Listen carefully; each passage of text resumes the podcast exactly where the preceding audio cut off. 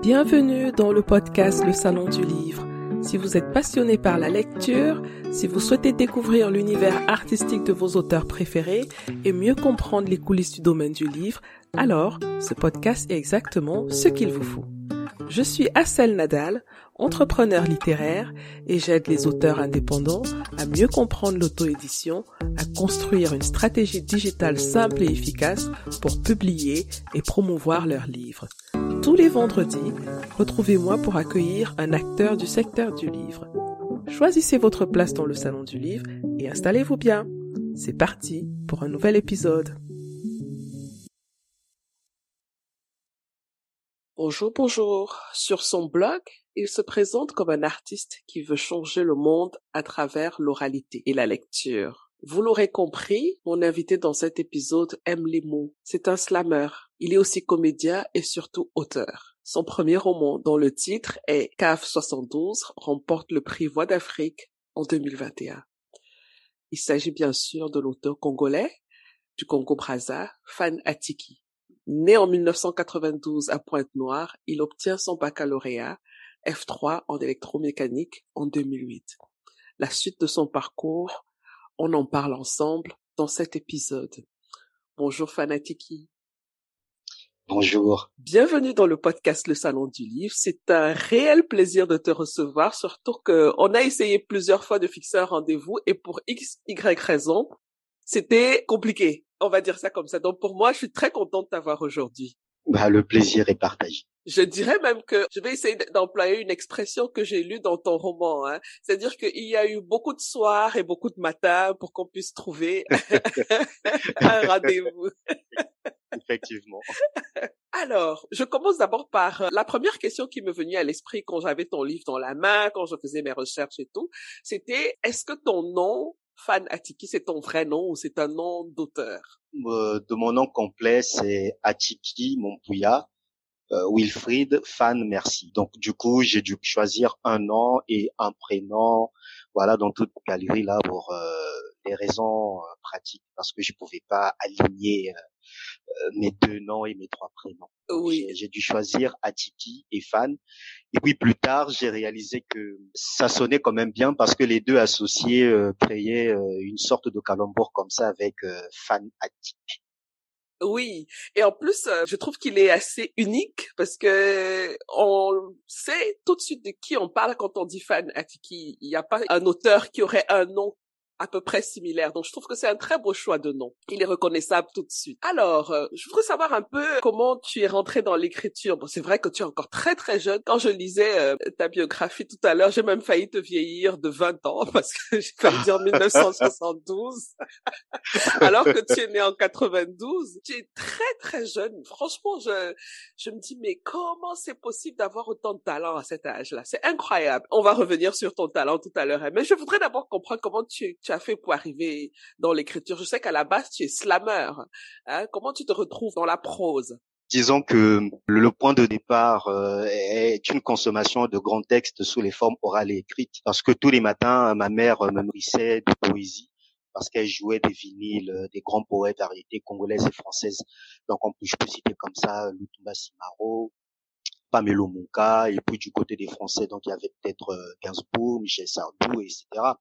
Donc on va dire que c'est une initiation, voilà, qui ne dit pas son nom. Finalement, en passant par le slam, en fait, je découvre euh, une certaine esthétique, une manière d'écrire des textes qui consiste à partir euh, du, du, banal pour ressortir de la profondeur et de la beauté. Et euh, finalement, je tombe sur les trois contes de Gustave Flaubert, mais vraiment par une manigance du hasard. Et lorsque je lis les trois contes, parce que je, je dois avouer que ça a été le, le premier bouquin que j'ai lu et c'est une écriture qui m'a touché. Voilà, et euh, cette écriture m'a tellement marqué que finalement euh, j'ai recherché l'auteur, donc euh, Gustave Flaubert, et je suis tombé sur un autre bouquin d'auteur, Madame Bovary.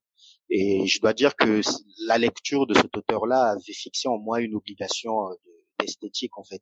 Et donc à partir de là, j'orientais mes lectures selon des critères de style bien précis. À force de lire, j'ai fini par éprouver également l'envie d'écrire. Tout est parti de là, donc je me suis mis à, essayer un peu à, écrire euh, des nouvelles que je n'ai jamais publiées d'ailleurs. Et puis euh, plus tard, je me suis dit bon, pourquoi ne pas oser le, roman? Et voilà comment je pars du slam au roman. Bah, c'était un bon choix parce que vu le résultat, pour un primo roman, franchement, j'étais bluffée. Tu as commencé des études, je crois, en électronique. Non, c'est un bac électronique que tu as eu. Non, j'ai un bac en électromécanique. Électromécanique, voilà. Voilà. Et puis euh, un BTS en maintenance informatique et électronique. Mais tu ne poursuis pas ce projet jusqu'au bout parce que tu es très attaché à, à une certaine forme de liberté aussi, hein, je dirais. Exact. Et tu prends le risque, parce qu'il faut dire que c'est un gros risque, de te donner au slam à 100% et d'en vivre. Quand tu prends cette décision, est-ce que tu n'as pas peur? Bon, après, je dois dire que je n'ai pas vraiment eu le choix parce que ça m'est tombé dessus. Ah, je ne vais pas évoquer ici euh, la théorie du destin. Je n'ai pas vraiment eu le choix parce que au départ, je travaillais à Pointe-Noire, donc euh, pour le compte d'une pharmacie en tant qu'informaticien. Et puis finalement, euh, on a traversé une certaine crise. Et euh, puisque moi, j'étais non seulement j'étais à la production des, des pots d'abar, mais en même temps, j'étais dans un secteur qui travaillait avec pas mal de, sous, de, de sous-traitance en fait. Et donc, au moment où Pointe-Noire a traversé la crise, il y a ces sous-traitances-là qui avaient fermé. Et du coup, mon secteur ne servait quasiment plus à rien. Donc on me demande euh, de, m'asseoir et en attendant me payer des indemnités. Voilà. Donc c'est pas que j'avais été licencié, non, on m'avait fait asseoir, euh, voilà comme on dit dans le milieu. Et puis finalement, je me dis mais tiens, je ne vais pas continuer à vivre comme ça, être à la maison, à percevoir euh, une maudite somme, voilà, qui me permet à peine de payer le loyer je décide de rebondir. Mais je dois aussi euh, préciser que malgré le fait que j'avais cet emploi-là, je n'avais de cesse d'animer des ateliers d'écriture dans des écoles. Et à partir de là, je me suis dit, mais pourquoi ne pas capitaliser ça en fait? Pourquoi ne pas capitaliser mes ateliers et euh, toutes les prestations scéniques que je faisais? Pour des questions de défi, je décide donc de quitter Pointe-Noire pour euh, Brazzaville. Et une fois à Brazza, bah, j'essaie de d'appliquer euh, mes ambitions, j'essaie d'atteindre mon but. Au départ, ce n'était pas facile parce qu'il fallait s'imposer dans le milieu, puisque j'étais nouveau. Il fallait s'imposer dans le milieu et puis euh, bon, Dieu a fait grâce, euh, tout a marché. C'est vrai qu'il y a eu pas mal de difficultés que j'ai rencontrées, mais au final, tout a marché. Et voilà comment, malgré moi, je me suis retrouvé à, à vivre entièrement du, du slam. Mmh Mais et comment on vit entièrement du slam à Brazzaville? C'est-à-dire que ce sont des spectacles privés? Je pose la question parce que j'ai eu dans le podcast, j'ai eu dans le podcast un slammer ivoirien et il m'expliquait aussi qu'il arrivait à vivre de son art et ça, ça m'a frappé parce que je me disais mais c'est tellement compliqué de vivre de son art partout dans le monde et plus particulièrement dans des pays africains subsahariens. Et il m'expliquait que en Côte d'Ivoire, beaucoup de gens bouquaient les slameurs pour des cérémonies privées, des mariages, des baptêmes et tout ça là. Donc un peu comme des griots des temps modernes. Et j'ai trouvé ça tellement fascinant. Est-ce que c'est la même chose aussi au Congo? Mais bien sûr, il faudrait considérer euh, le, le, monde du slam comme étant un marché. Le marché, il est là, il est présent, et du coup, c'est à chaque slameur de décrocher ses marchés selon sa notoriété. La première étape, en fait, consiste à travailler dur euh, histoire de s'imposer. Et quand je dis travailler dur, c'est de se créer une réelle identité artistique, que l'on euh, sache que euh, voilà que tu apportes une singularité dans, dans ta façon à toi de, de, dire le texte, ou même dans ta façon à toi d'écrire un texte. Et à partir de là, tu, tu te fais un nom dans le milieu, et puis de bouche à oreille, voilà, on, on entend parler de toi, et finalement on veut t'avoir, et une invitation en entraînant une autre et ainsi de suite et jusqu'à ce qu'on décroche euh, de grands contrats et de façon perpétuelle. Et c'est à peu près comme ça que ça marche. Et donc voilà pourquoi euh, d'une certaine manière on, a l'obligation d'être euh, performant.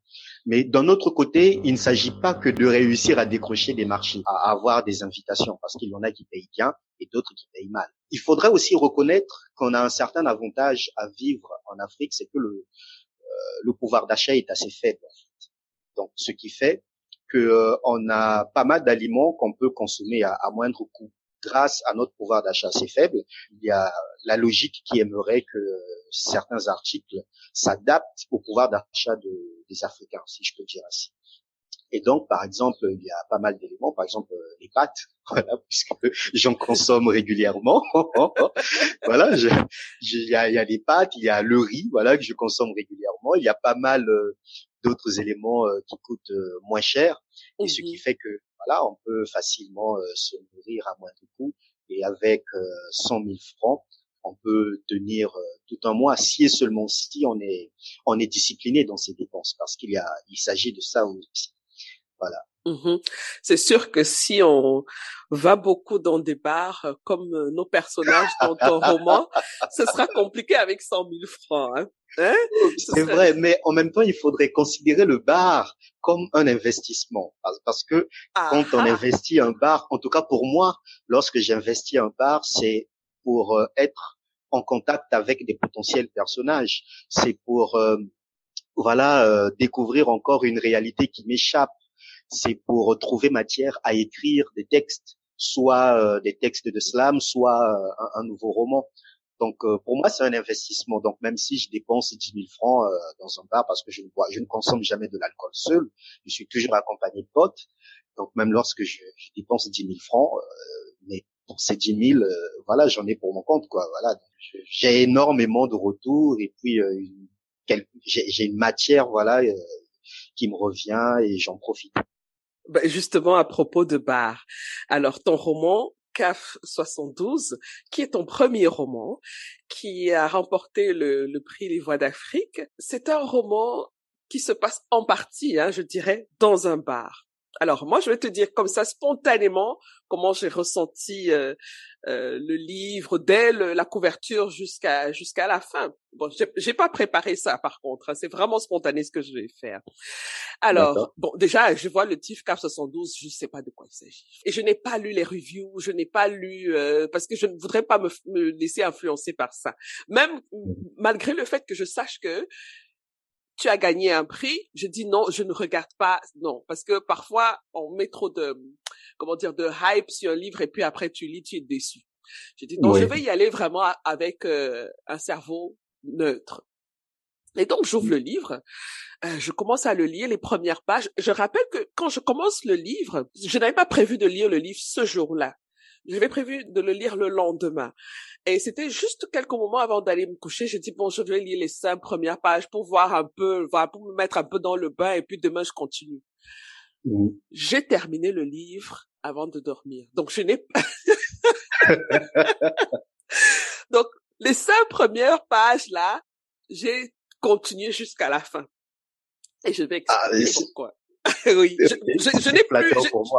J'ai lu d'un trait. Alors, bon, au départ, quand je commence, euh, je vois qu'on met euh, une scène dans un bar à Brazzaville. J'avoue que je me suis dit, ah non, pas à nouveau un bar. ah non, je suis fatiguée des bars des Congolais. non pas que je ne les aime pas, mais je voudrais voir quelque chose d'autre. Et en plus, euh, là, ah, je vois qu'il y a des, des, des idées de politique. Je dis, ah non, pas à nouveau la politique. Parce qu'il y a des moments où on a envie de lire de belles histoires de, je sais pas, d'amour, de, de, voilà, de policiers, voilà. Et je continue, je me dis, waouh, il m'a eu. Il m'a eu. Mais le suspense de ce livre est terrible, quoi. Terrible. Franchement, bravo. Et euh, le style, l'humour, mais alors je ris, je ris parce que c'est un humour très subtil. C'est pas, c'est pas de la bouffonnerie. Hein? Exact. Euh, c'est pas de la bouffonnerie, c'est vraiment, c'est, c'est à sa place, au moment où il faut, euh, à, euh, à l'endroit où il faut. Alors, je résume rapidement le livre, j'espère sans spoiler le livre. Hein. Euh, le livre est un thriller politique. Moi, c'est comme ça que je le, je le nomme. Hein. Bon, même si c'est pas comme ça que toi tu l'as vu ou que les grands critiques littéraires l'ont vu, c'est leur problème. Moi, je dis que c'est un thriller politique. Hein. Donc, on a, on a un, comment dire, parce que j'ai pas envie de donner, je veux que les gens soient autant surpris que moi. On a un monsieur qui est directeur de la sécurité territoriale, qui a des ambitions euh, de carrière professionnelle, et tout ça, ça se passe dans une atmosphère post-indépendance euh, euh, à Brazza, euh, post-guerre civile de 92. Et il y a un guide spirituel qui est à la tête du pays. Bon, chacun décidera de mettre le visage qu'il veut sur sur l'image du guide spirituel. Donc, moi, je prends le guide spirituel du Cameroun. Mais ça se passe à Congo, Brazza.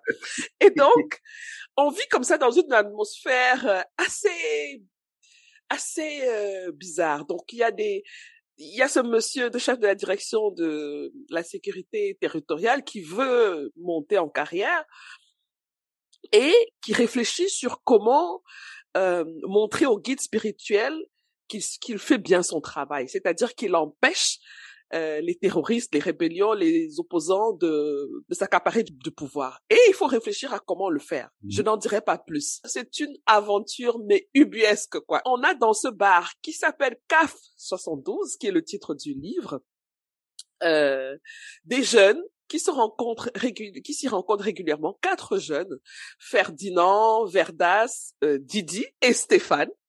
Je reviendrai sur ce Stéphane là parce que lui là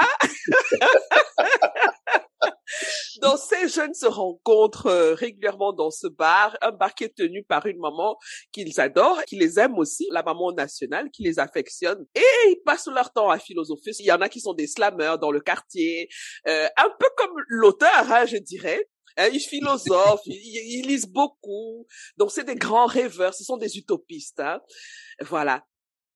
Et ils seront mêlés au projet du directeur de la sécurité territoriale. Je n'explique pas comment, parce que sinon je serais en train de raconter le roman, mais c'est une aventure magnifique.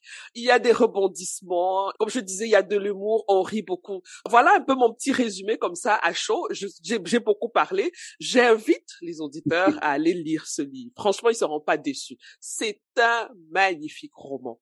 Bravo pour ce premier roman qui est un coup de maître, franchement. Merci. Alors, j'ai beaucoup parlé, mais je te pose quand même une question. Il y a ces quatre jeunes qui sont tout le temps dans le bar de Maman Nationale. Mais, dans le roman, je cherche Stéphane. Stéphane est où? Donc, on a Didi, Verdas, Ferdinand. Et il manque Stéphane. Dans tout le roman, je cherchais Stéphane. Il est où? Il faut que tu me le dises aujourd'hui. en fait, on, doit considérer Stéphane comme euh, une, métaphore. Ah, et ah. Stéphane, pour moi, c'est la métaphore du lecteur, parce que c'est c'est lui qui, au bout de compte, n'est pas dans l'histoire, mais qui euh, a une vision assez large de l'histoire. Oui. Mm-hmm. Voilà. Et c'est lui qui rend l'histoire, en fait. D'une certaine manière, c'est lui qui immortalise tout ce qu'ont traversé euh, les, les, les, personnages ouais. tout ce qu'ils ont traversé, c'est Stéphane qui, qui vient mettre en écrit puisque euh, bon, euh, je vais pas dire, sinon je serais obligé de trahir mon roman. voilà, c'est vrai. Mais je, je, vais dire que Stéphane est, est, est, fait partie de la bande des quatre euh, des quatre amis, exact. mais euh, euh, c'est celui qu'on entend le, le moins mais celui qui à qui on pense très souvent, justement parce qu'on l'entend le moins, parce que les autres parlent beaucoup, hein. Les autres parlent beaucoup. Et je trouve que tu as su, avec ces quatre personnages, tu as un talent de donner une identité aux personnages sans sans les décrire. On les vit sans lire une description. Je sais pas si tu comprends ce que je vais dire. Quand il y avait des, des, dialogues où quand je lisais, je savais exactement qui parlait. Je n'avais pas besoin de, de voir à la fin euh, qui, qui le disait, parce qu'il y avait le ton qui était là, il y avait la forme qui était là. Donc, euh, sans m'en rendre compte, j'avais capté l'identité de chaque personnage. Par exemple, Ferdinand, c'est le grand, euh, c'est le grand lecteur, c'est le grand philosophe, c'est le grand voilà.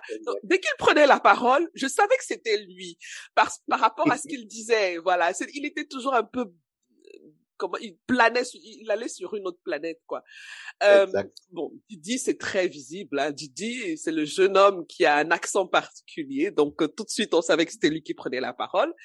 Et Verdas, c'est un peu, lui il était un peu ambigu par contre, mais euh, parce que tous sont intéressés par les livres, les mots et tout ça, mais je crois que Verdas c'est un peu entre Didi et selon selon mon appréciation hein, entre Didi et, et Ferdinand. Donc euh, comment tu as construit ces personnages? D'où est venue déjà l'idée du roman et l'idée de ces personnages? Donc euh, l'idée du roman, au départ, d'un côté, je voulais écrire une jeunesse euh, à la fois très cliché et hors du commun, pourvue d'énormes potentiels, une jeunesse très instruite, une jeunesse incomprise, incomprise du fait qu'elle soit libre en fait. Et euh, je voulais aussi faire entendre ce qu'elle avait à dire. Et d'un autre côté, je voulais mentionner le caractère absurde du système politique qui fixe euh, les règles de nos sociétés. Et donc, de cette association a jailli une trame où euh, les prises de position des jeunes sont des tremplins, des véritables outils d'ascension de ceux qui détiennent le pouvoir, en fait. En même temps, donc il m'est arrivé comme ça une idée de faire de sorte que plusieurs vengeances s'entremêlent. Donc euh, ces personnages-là se, se, retrouvent comme des marionnettes et que ces marionnettes-là aient l'illusion de profiter d'un certain libre arbitre. Et puis euh, la réalité m'obligeait aussi d'une certaine manière à parler des ambitions des, des hauts gradés euh, qui prévalent généralement sur le bien-être de, de certains citoyens. Du coup, donc tout ça m'est venu comme ça et puis euh, paf, ça donnait euh, CAF 72. Et les personnages, je dois avouer que je, je n'ai pas cherché bien loin. Les personnages me sont venus en observant mes amis, mes compagnons de tous les jours. Parce que euh, Verdas, c'est vrai que j'ai juste eu à changer prénom, sinon que Verdas existe, ah existe, euh, Ferdinand existe. Et bon, mais Didi n'a pas son, son accent. Euh, Didi n'a pas son accent. Là. Il double pas les R malheureusement dans la vraie vie. Mais c'est le garçon qui aime titiller, qui aime provoquer. Oui. Et euh, qui, en fait, il, est très taquin, Didi. Il est très taquin. Mais il est sensible. Il est sensible. Moi, je me suis attachée à ce personnage, vraiment. Exact. Il a quelque chose de de doux, de du d'humain là mm-hmm. que voilà, on s'attache. Enfin, moi, je me suis attachée à lui. Mm-hmm. Bah, moi y compris, hein. Donc c'est, j'ai eu à observer mes, mes amis quotidiennement. Et c'est pourquoi je, je, disais que le bar euh, doit être considéré aussi comme un investissement. Donc tout le temps que je passais avec mes amis, j'étais là en train de les observer. Et à force de les connaître, il a été très facile pour moi, vraiment très aisé de, de, les, de les transposer dans, dans le roman et chacun dans sa nature euh, respective. Euh, c'est vrai que bah, après, c'est vrai que ce, ce n'est pas facile, ce n'est pas donné à tout le monde parce qu'il ne suffit pas d'observer pour rendre fidèlement la nature euh, d'une personne dans un bouquin. Mais je dois avouer que ça m'a pris aussi pas mal de temps parce que j'ai eu à me poser pas mal de questions, à me mettre un peu dans la peau de chacun de mes amis à me poser des questions, à me dire, bon, si Verdas avait dit ceci, comment aurait réagi Ferdinand? Et là, je me mets dans la peau de Ferdinand, et, ah ouais, il aurait réagi comme ceci. Donc, il y a aussi un travail de, de comédien que j'ai dû euh, entreprendre pour réussir euh, ce petit coup de maître là. Mhm. Mais ça demande du temps, ça demande euh, de la solitude, ça demande de la concentration et de la discipline. Il faut dire que tu as fait une résidence littéraire hein, en France. Explique-moi comment s'est déroulée cette résidence littéraire. Est-ce que dans cette résidence littéraire, tu as retravaillé le manuscrit? Alors, la résidence m'a été octroyée après la parution du bouquin, donc après la parution de, de 72. Mais en même temps, le contact avec l'étranger, parce que c'était la première fois que je sortais de l'Afrique, que j'étais euh, face à une réalité euh, européenne, donc plus précisément à la réalité française.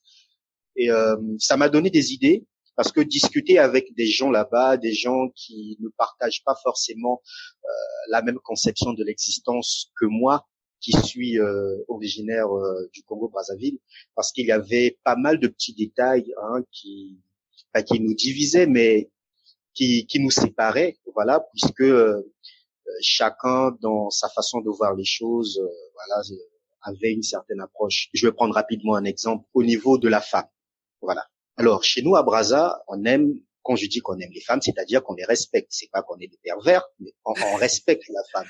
Au point euh, que les femmes, on les appelle maman. Maman. Même quand mm-hmm. euh, elle est toute petite, il y a même des, des pères de famille qui appellent leur fille maman. Mm-hmm. C'est pour dire qu'on voue euh, un certain culte, voilà, à, à la femme.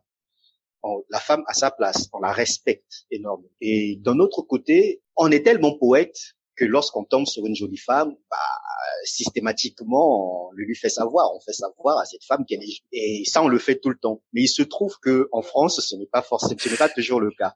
On peut du harcèlement. Une femme dans la rue, voilà, on va crier au harcèlement. et cette vision différente de la société, moi, m'a permis de prendre un certain recul m'a permis de reconsidérer les choses. Et par exemple, ce qui est considéré comme de l'humour donc à 72, et quelquefois je le dis même aux, aux, amis, je leur dis, mais j'ai l'impression que euh, les Français qui ont compris euh, la subtilité de mon humour sont ceux-là qui ont un certain rapport avec l'Afrique. Mmh. Et que par contre, euh, ceux qui n'ont qui ont peut-être un regard assez biaisé de l'Afrique ne, ne comprennent pas parce qu'ils n'arrivent pas à comprendre, par exemple, tout ce désordre dans la hiérarchie Comment est-ce que euh, un simple colonel à un moment donné peut se mettre à prendre des décisions euh, aussi importantes tout seul Voilà, tout seul. Comment on peut en arriver là? C'est une résidence qui m'a qui m'a été très profitable euh, parce qu'il y a eu pas mal d'échanges avec des artistes qui étaient présents à la Cité internationale des arts, des artistes qui étaient également en résidence. Donc il y a eu plusieurs discussions, plusieurs échanges. Ça m'a nourri artistiquement et aussi, ça m'a donné de la matière pour écrire euh, le prochain bouquin. Voilà, c'est vrai que le thème général, c'est aussi celui de la guerre, mais une fois là-bas, le fait de, de, parler des conflits, puisque en Europe aussi, il y a, il y a des conflits, donc le fait de, de parler des conflits, d'écouter les autres, voilà, euh, donner un peu leur avis sur euh, les conflits qu'il y a en Europe, en essayant de comparer un peu tout ça aux conflits qui persistent en Afrique je me suis dit, bah mais tiens, il y a, y a, quelque chose à, à, saisir là, non pas pour prendre position, non pas pour euh, faire le moraliste, mais surtout pour euh, se mettre un peu dans la peau d'un enfant et, et essayer euh, d'exposer un peu la vision d'un enfant, la vision de la guerre d'un enfant. on va dire que oui, ça existe mhm. déjà, il y a déjà des bouquins de ce type, par exemple, Allah n'est pas obligé, ou encore euh, Johnny chien méchant, oui, mais mhm. sauf que mon, mon, personnage à moi euh, euh, a, a, une certaine particularité, c'est que c'est un personnage qui pense qu'il peut faire la guerre sans ôter la vie à qui que ce soit, et qui se trouve des raisons de faire la mhm. guerre, des raisons assez nobles. Et tout ça m'est venu euh, dans, ces échanges-là. donc en gros, j'ai d'ailleurs commencé à travailler aussi là-bas. J'ai commencé à écrire, en tout cas les premières lignes. Et finalement, une fois de retour à Brazza, j'ai poursuivi le travail. Et là, je suis encore en chantier. Excellent, excellent. Alors, euh, moi, je, je, suis curieuse de savoir, est-ce que tu as appris à écrire? Parce que vraiment pour faire un roman comme Cave 72, euh, on se lève pas un matin et on écrit comme ça.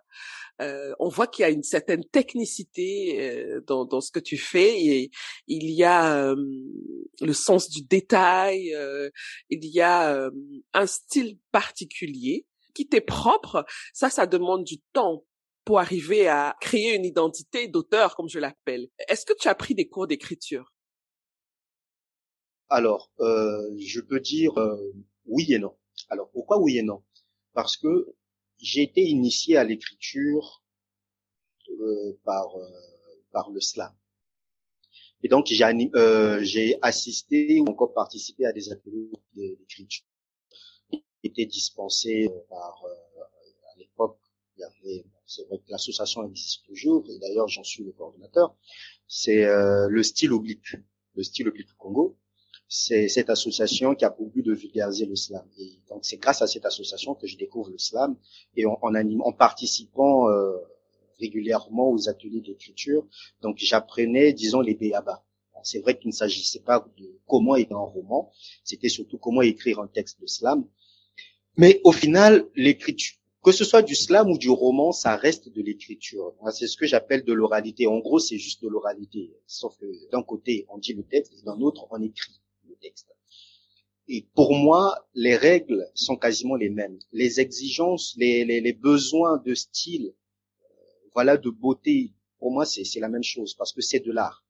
Et qui dit art dit esthétique. Et comme je le disais euh, en amont, c'est une vision, cette vision de l'écriture m'est venue en lisant Madame Bovary et les trois contes, en disant, en lisant euh, Gustave Flaubert.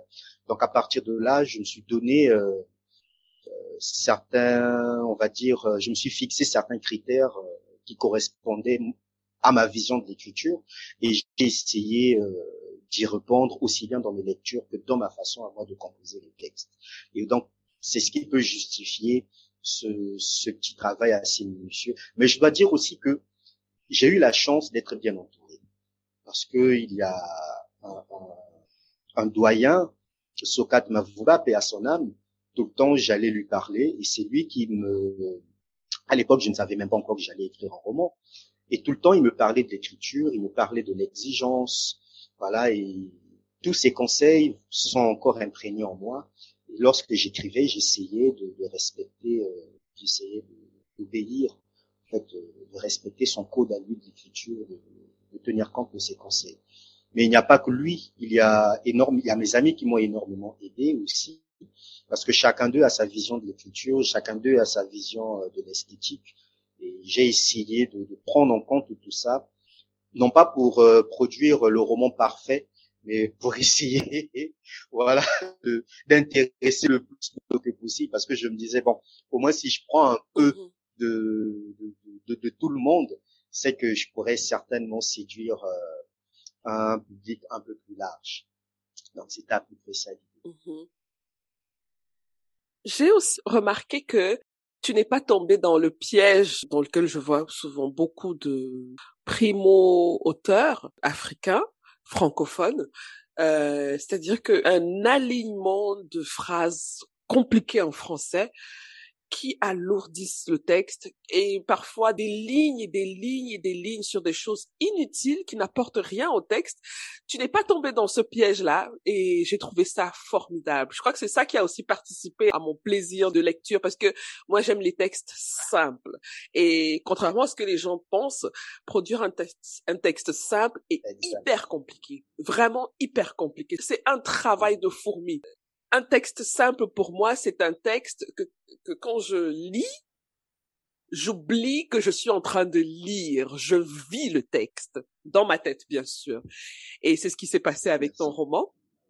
Et donc, euh, je trouve vraiment formidable que tu ne sois pas tombé dans ce piège-là, parce que quand tu, si tu as lu beaucoup les classiques et tout ça, on tombe rapidement dans ce piège-là des phrases très compliquées, parfois d'un français qu'on ne comprend même plus par moment. Et tes phrases sont très courtes, hein. Voilà, moi, j'aime beaucoup. C'est un style un peu anglo-saxon, parce que les anglo-saxons aiment bien faire des phrases, euh, surtout dans l'écriture créative, hein, donc ils aiment bien faire des phrases très courtes. Et l'une des choses que j'ai aussi aimé dans ton style narratif, c'est que parfois, mais pas parfois, très souvent, racontes une scène et après, tu re-racontes la même scène, mais avec un regard différent. C'est-à-dire que si dans une scène, il y a deux personnes qui peut-être ne sont pas intéressantes pour le récit, mais dont les actions sont intéressantes pour le récit, se croisent, tu vas raconter cette scène de croisement, cette situation, selon le regard de chacune de ces personnes-là. Voilà.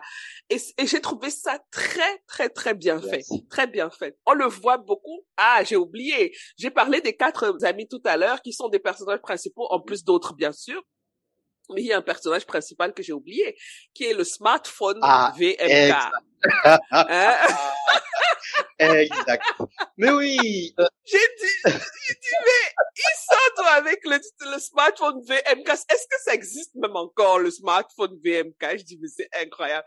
alors, pour la petite histoire, le smartphone VMK, c'est un smartphone à très bas prix qui a été lancé par un jeune Congolais à l'époque, euh, Véron Mankou. Moi, j'ai beaucoup suivi cette histoire, hein, parce que ça, ça avait fait boom, quoi.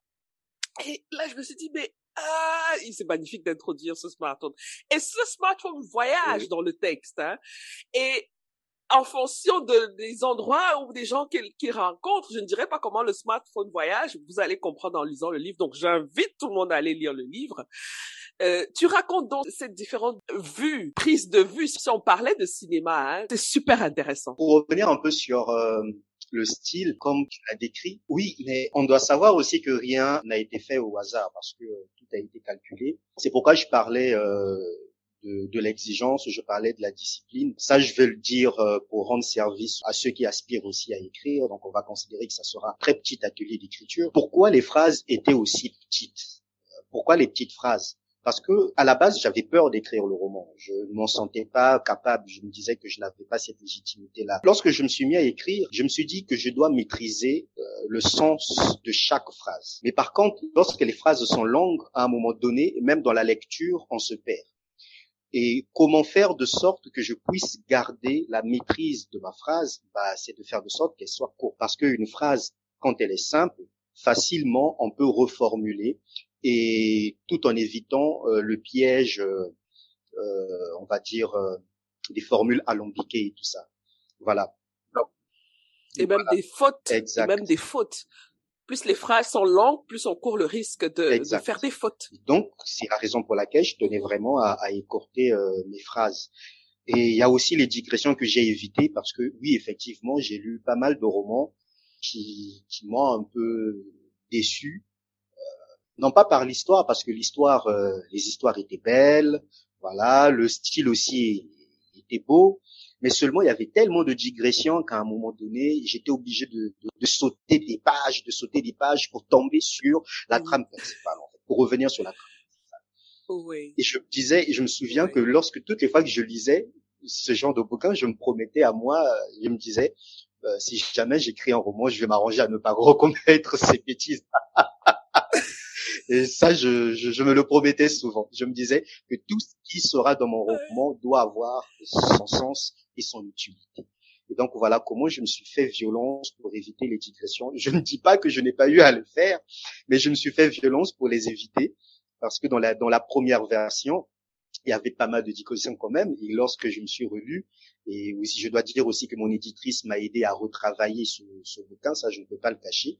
Et d'ailleurs que je salue Anne-Sophie Stéphanie, que je salue. Elle m'a aidé à retravailler euh, ce bouquin. On a pris un mois pour le retravailler. Et en un mois, je peux dire qu'elle m'a aussi euh, donné euh, des cours, à partager son expérience. Et du coup, je, je m'en sers encore jusqu'à présent pour écrire les, les prochains romans. Donc voilà un peu l'utilité de, des phrases courtes. Oui, le, le, le, téléphone. Alors le téléphone, effectivement, c'est un personnage à part entière et c'est totalement intéressant de ta part de le souligner. Parce que on doit considérer les objets comme étant des personnages. Chaque objet doit avoir sa place et son importance. C'est Alain Mabankou qui le disait dans, dans une de ses vidéos, quand il euh, donnait des conseils euh, aux jeunes, euh, aux jeunes auteurs, il faisait comprendre que quelquefois ce qui rendait les, les textes plus intéressants, donc les romans plus intéressants, c'était parfois les personnages subsidiaires. Tout à fait. J'avais vu cette vidéo, elle était excellente. J'ai toujours pris mhm. compte de ce conseil-là. Moi, ça m'a énormément servi. Et je me suis dit, mais pourquoi ne pas aller loin? Pourquoi ne pas faire de sorte que on puisse avoir un personnage, mais qui ne soit pas vivant? Voilà, un personnage qui ne soit qu'un objet, et d'où euh, l'existence de ce téléphone. Mais il y a aussi un autre personnage assez euh, important, c'est la radio, parce que la radio aussi joue de son importance dans le roman. Voilà. Ça, par contre, je l'ai manqué. Ah, d'accord. C'est le, smartphone qui m'a accroché. Je suis restée dessus, quoi. Mhm.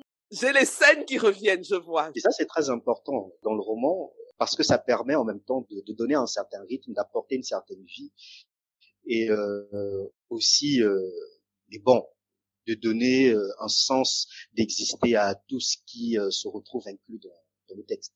Alors, j'ai une autre question à te poser. Je crois que ce ne sera pas trop un spoiler parce que ça m'a intrigué. Je me demandais quel est son rôle là? C'est la femme du directeur de la sécurité euh, du territoire.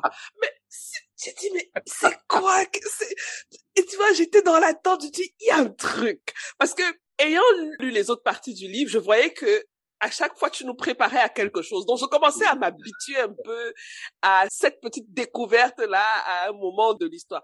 Mais elle, je l'attendais. Je dis, qu'est-ce qu'elle va nous sortir, la femme? Mais sur ce coup-là, je suis restée un peu sur ma faim parce que je pensais qu'elle allait faire un truc. Voilà. En gros, pour le dire le plus simplement possible. Ça, c'est très bien de le souligner parce que lorsque j'ai mis en place ce personnage, je suis parti d'un adage qui dit que derrière un grand homme se cache. Et ça, c'est, ce n'est pas pour rabaisser les femmes, ce n'est pas pour euh, dire qu'elles sont euh, inutiles, non, ou qu'elles n'ont pas le courage de se mettre en avant, non, c'est justement pour euh, témoigner de toutes les de toute l'injustice dont elles sont victimes, parce que il faudrait leur replacer dans, dans leur honneur et dans leur dignité et aussi dans leurs exploits.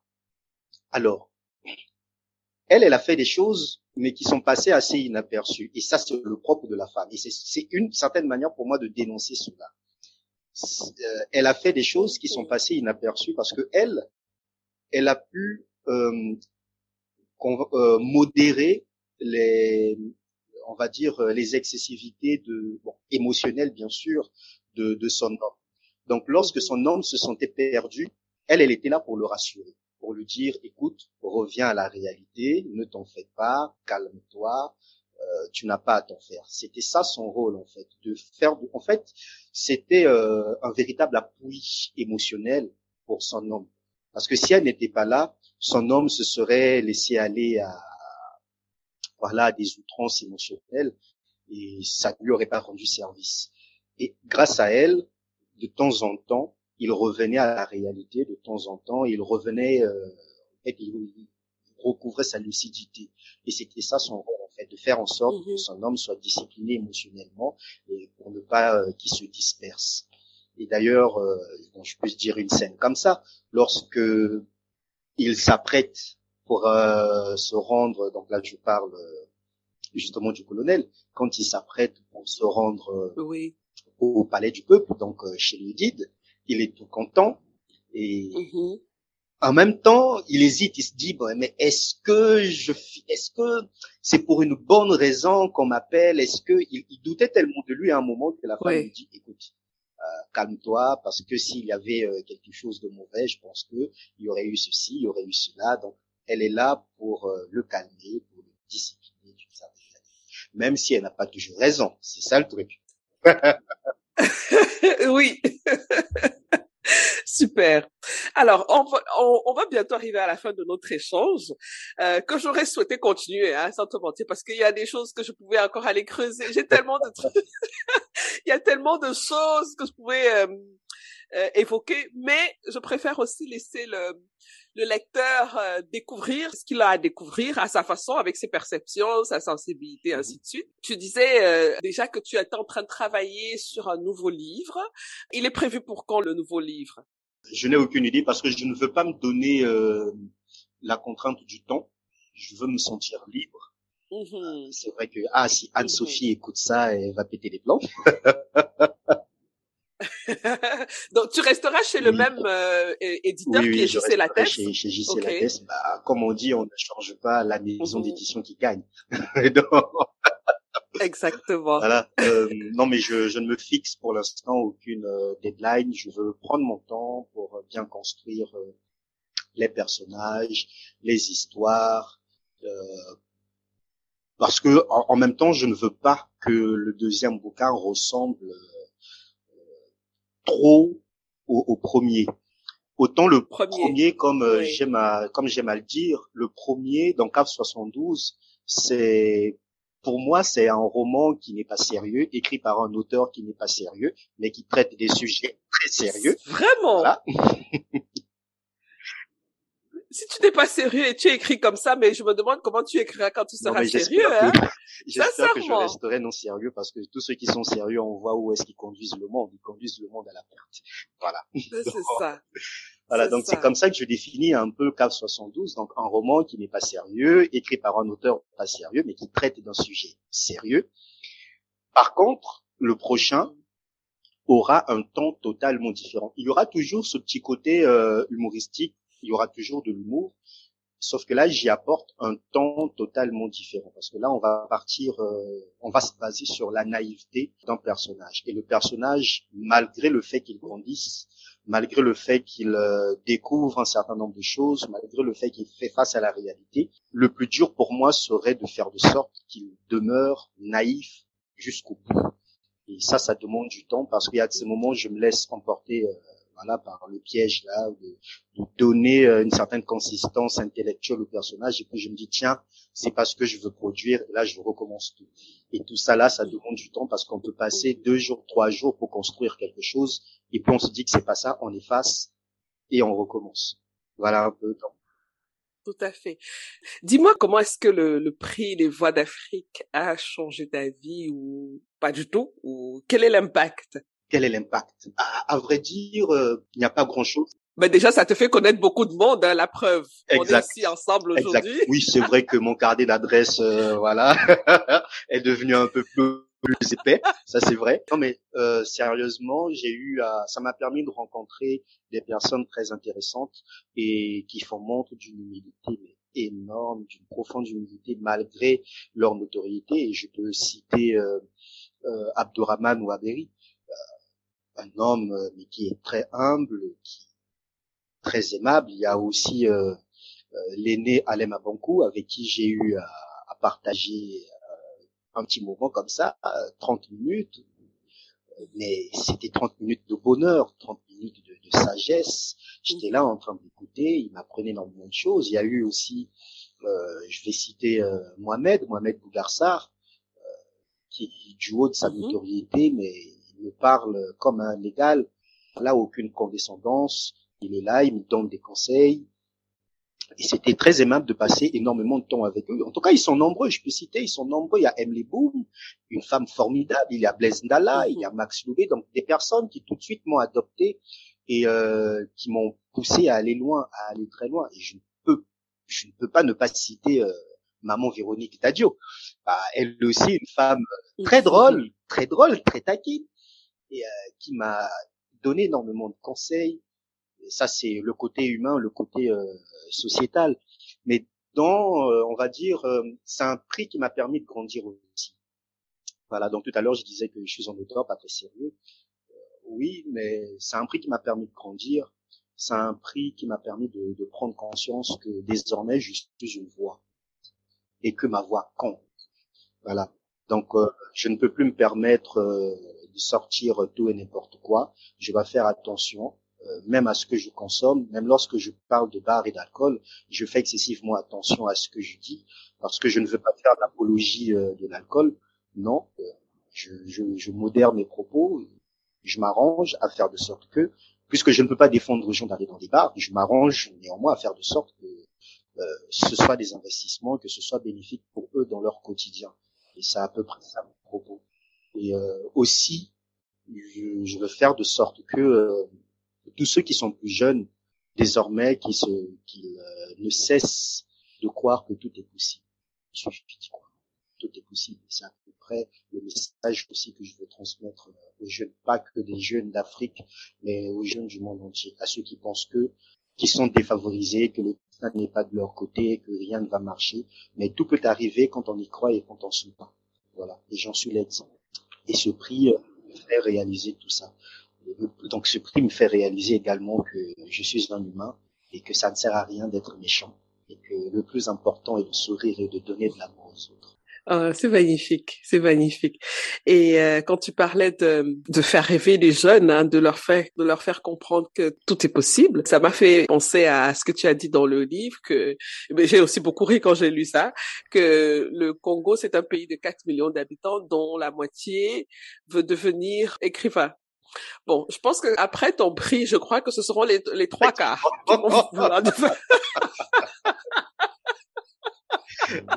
je, les encourage. Ben oui, il y a la place pour tout le monde. Le lecteur, quand il lit un auteur, il, ne se dit pas parce que j'ai lu Fanatiki, je ne lirai plus un autre. Non, non, non. Le lecteur, il, aime les belles histoires. C'est tout. C'est tout ce qui lui importe. Il peut, il peut tomber amoureux de plusieurs auteurs. Il en a le droit. Exactement. Et c'est ça aussi la beauté de la lecture. Je veux dire, c'est quelque chose qu'on peut consommer, entre guillemets, à profusion. Bien qu'on ait que 24 heures dans la journée, mais lire un livre ne réduit pas l'apport d'un autre auteur. Donc, euh, ça ne retire pas quelque chose. Au contraire, ça enrichit. Oui, effectivement. Et je pourrais même parler de l'intertextualité qui permet justement de donner de la valeur à plusieurs textes. On peut retrouver, euh, on peut lire deux bouquins ou trois bouquins et retrouver euh, un, un, point commun entre ces trois bouquins. Et ce qui ferait que ces trois bouquins-là, euh, voilà, aient de la valeur autant vis-à-vis de, de, de l'autre. Donc il y a ça. Bien au contraire, plus on lit, mieux c'est, parce que on peut réussir à partir de là à donner un sens à un, à un bouquin qu'on avait peut-être lu en amont à créer des connexions entre plusieurs auteurs, entre plusieurs univers. Et c'est ça aussi euh, l'importance de la lecture. Et l'ouverture d'esprit que ça apporte, euh, ça n'a pas de prix, quoi. Donc moi je le vois tous les jours, euh, euh moi-même dans mon quotidien, ça rend tolérant. Hein. La lecture, ça rend tolérant parce que on se rend compte de la diversité, de, des différences, de des multitudes de possibilités. Parce que dans l'imaginaire, il n'y a pas de limite. Donc forcément, on devient humble parce qu'on comprend que là dehors, il y a des milliards et des milliards de façons de, penser et de voir la vie. Voilà. Écoute, Fanatiki, vraiment merci pour ce très très bel échange. Je rappelle le titre de ton livre, Cave 72, pour ceux qui ne le connaissent pas encore. Courez acheter ce livre. Il est sorti en 2021 chez JC Lattès, a remporté le prix Les Voix d'Afrique. Allez acheter ce livre, vous n'allez pas le regretter. Il est excellent. Voilà. Donc, ce livre vaut son prix. voilà, je le rappelle. J'aime la double blague. oui. Parce que je sais que j'ai des auditrices particulièrement qui me... Elles sont allergiques au prix littéraire. Parce qu'elles ont déjà eu tellement de déceptions. Mais je leur dis, les filles, sur ce coup-là, vous n'allez pas être déçues. Croyez-moi. En tout cas, si vous me faites confiance, bien sûr. Faut pas oublier de mentionner que aimer une histoire ou pas, ça dépend aussi de sa propre perception. Hein. Donc, euh, je dis, c'est ce que moi j'ai constaté, c'est ce que moi j'ai perçu, et le livre est magnifique. Voilà. Merci beaucoup, Fanatiki, et j'espère que tu reviendras très très vite pour nous présenter ton second roman. Ah oui, j'ai hâte d'en parler avec toi. Et moi donc. Alors, je te souhaite de passer un excellent week-end parce que nous enregistrons cette émission un samedi. Et merci d'avoir pris ton temps le samedi pour me l'accorder. Vraiment, ça me, ça me touche énormément et c'était un réel plaisir. Merci. À bientôt.